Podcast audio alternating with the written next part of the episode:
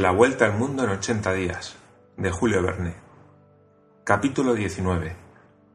Hong Kong no es más que un islote cuya posesión quedó asegurada para Inglaterra por el Tratado de Tonkin después de la guerra de 1842.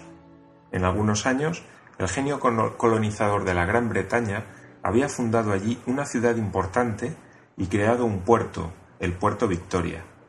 La isla se halla situada en la embocadura del río de Cantón, habiendo solamente 60 millas hasta la ciudad portuguesa de Macao, construida en la ribera opuesta.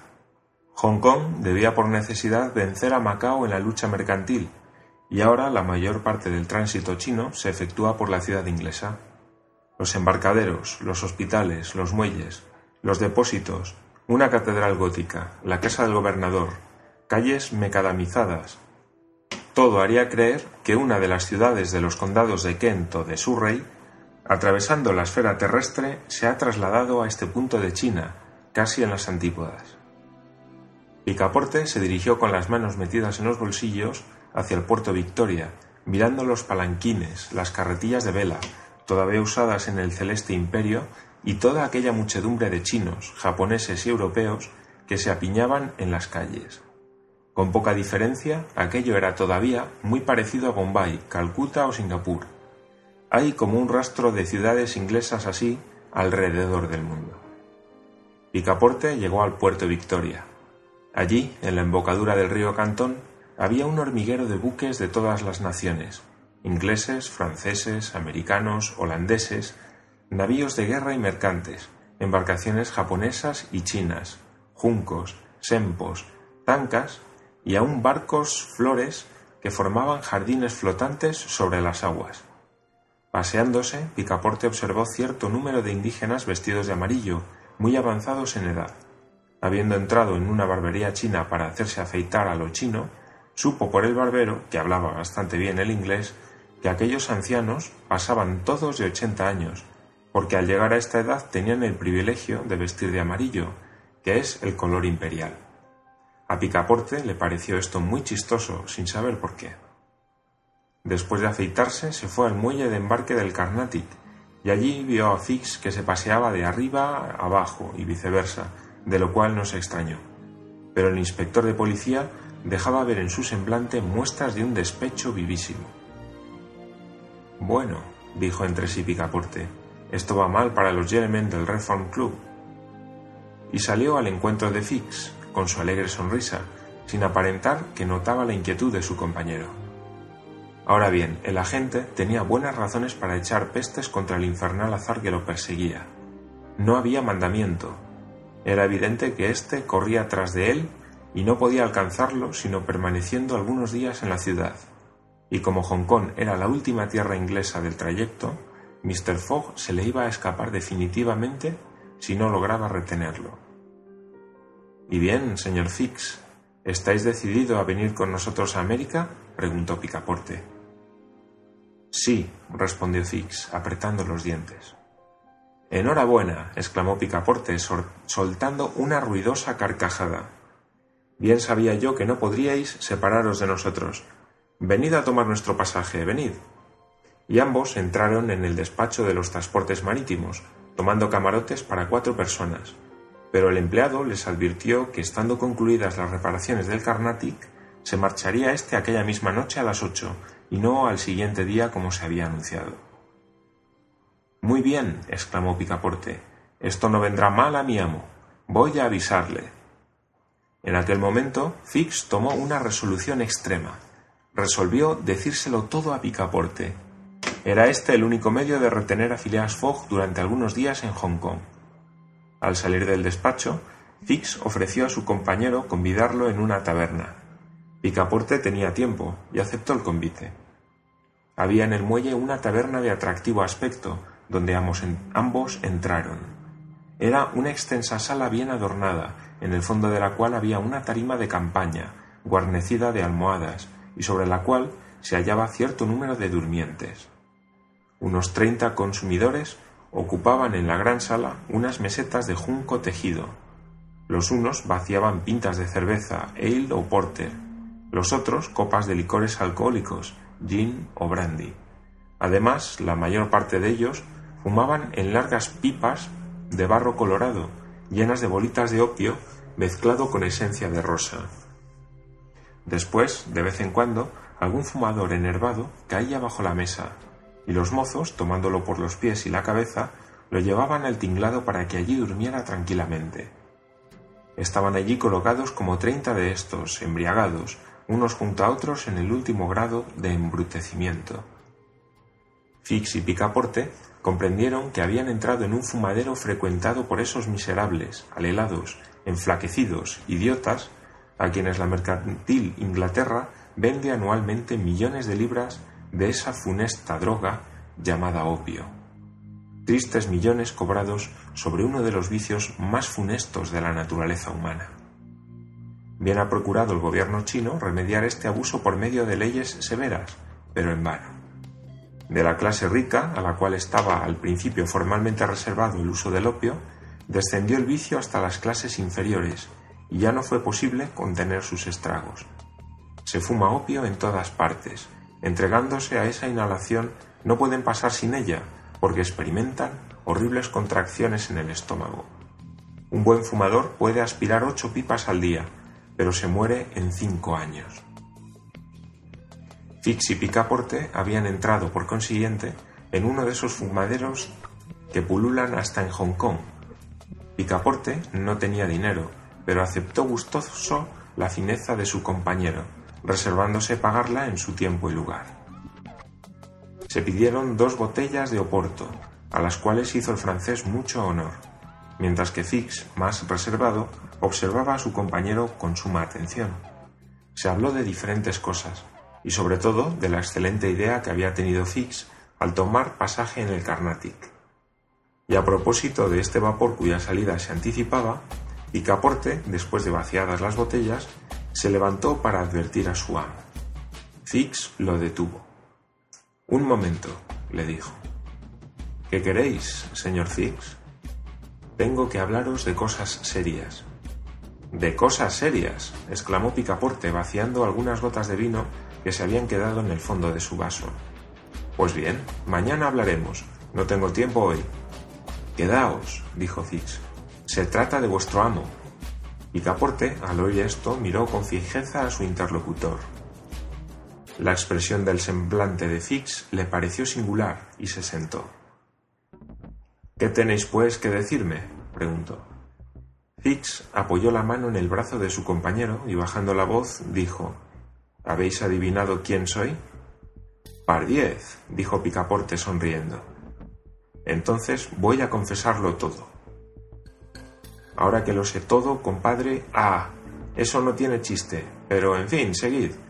Mas antes dejadme deciros que esos caballeros hacen gastos bien inútiles. Inútiles, dijo Fix. Hablad, habláis como queréis. Ya se ve que no conocéis la importancia de la suma. Pero sí que la conozco perfectamente, respondió Picaporte. Se trata de veinte mil libras. Cincuenta y cinco mil, repuso Fix, estrechando la mano del francés.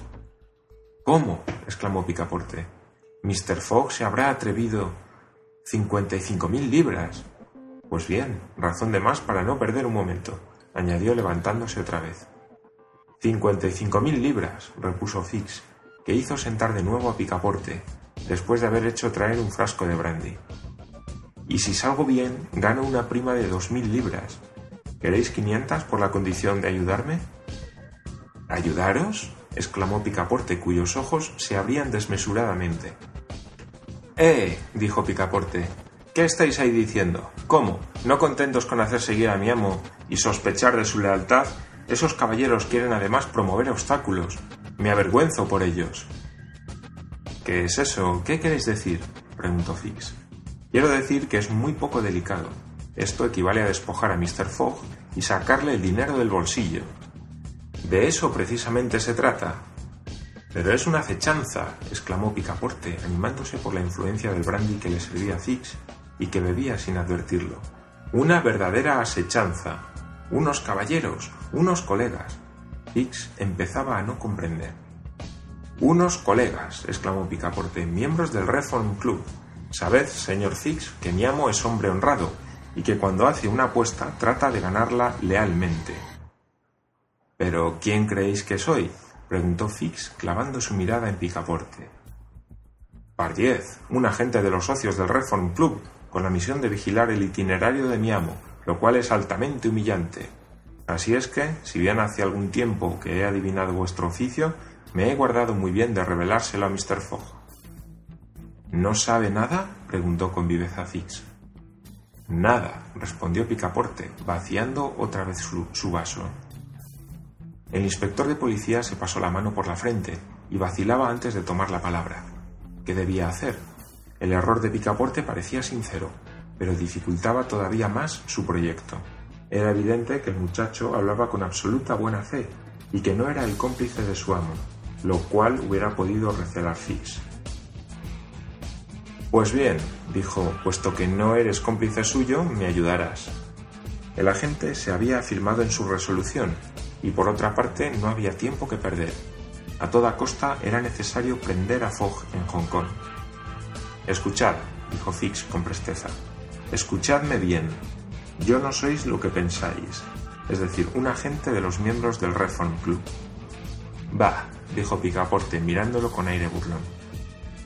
Soy inspector de policía encargado de una misión. ¿Vos, inspector de policía? Sí, y lo pruebo, repuso Fix. He aquí mi título. Y el agente, sacando un papel de la cartera, enseñó a su compañero un nombramiento firmado por el director de la Policía Central. Picaporte miraba atónito a Fix, sin poder articular una sola palabra.